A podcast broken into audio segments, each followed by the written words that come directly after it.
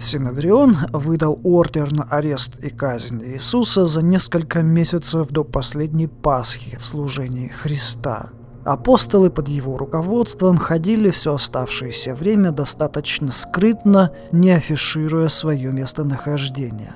В один день Иисус собрал своих последователей и заявил им прямо и открыто – Сын человеческий будет отдан в руки человеческие, и его убьют а через три дня после того, как его убьют, он воскреснет.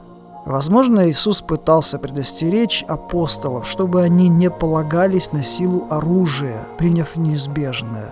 К тому времени Петр и некоторые другие ученики тайно обзавелись мечами. Возможно, Иисус пытался морально подготовить своих друзей и одновременно дать им надежду – Однако он сказал все прямо и буквально предсказал, что должно произойти.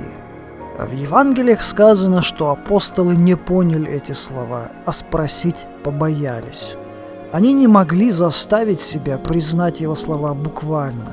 Они не могли понять, что учитель имел в виду именно то, что говорил, они были настолько ослеплены своей упорной верой в политическое царство Бога на земле с центром в Иерусалиме, что просто не могли или не хотели позволить себе принять буквальный смысл слов Иисуса.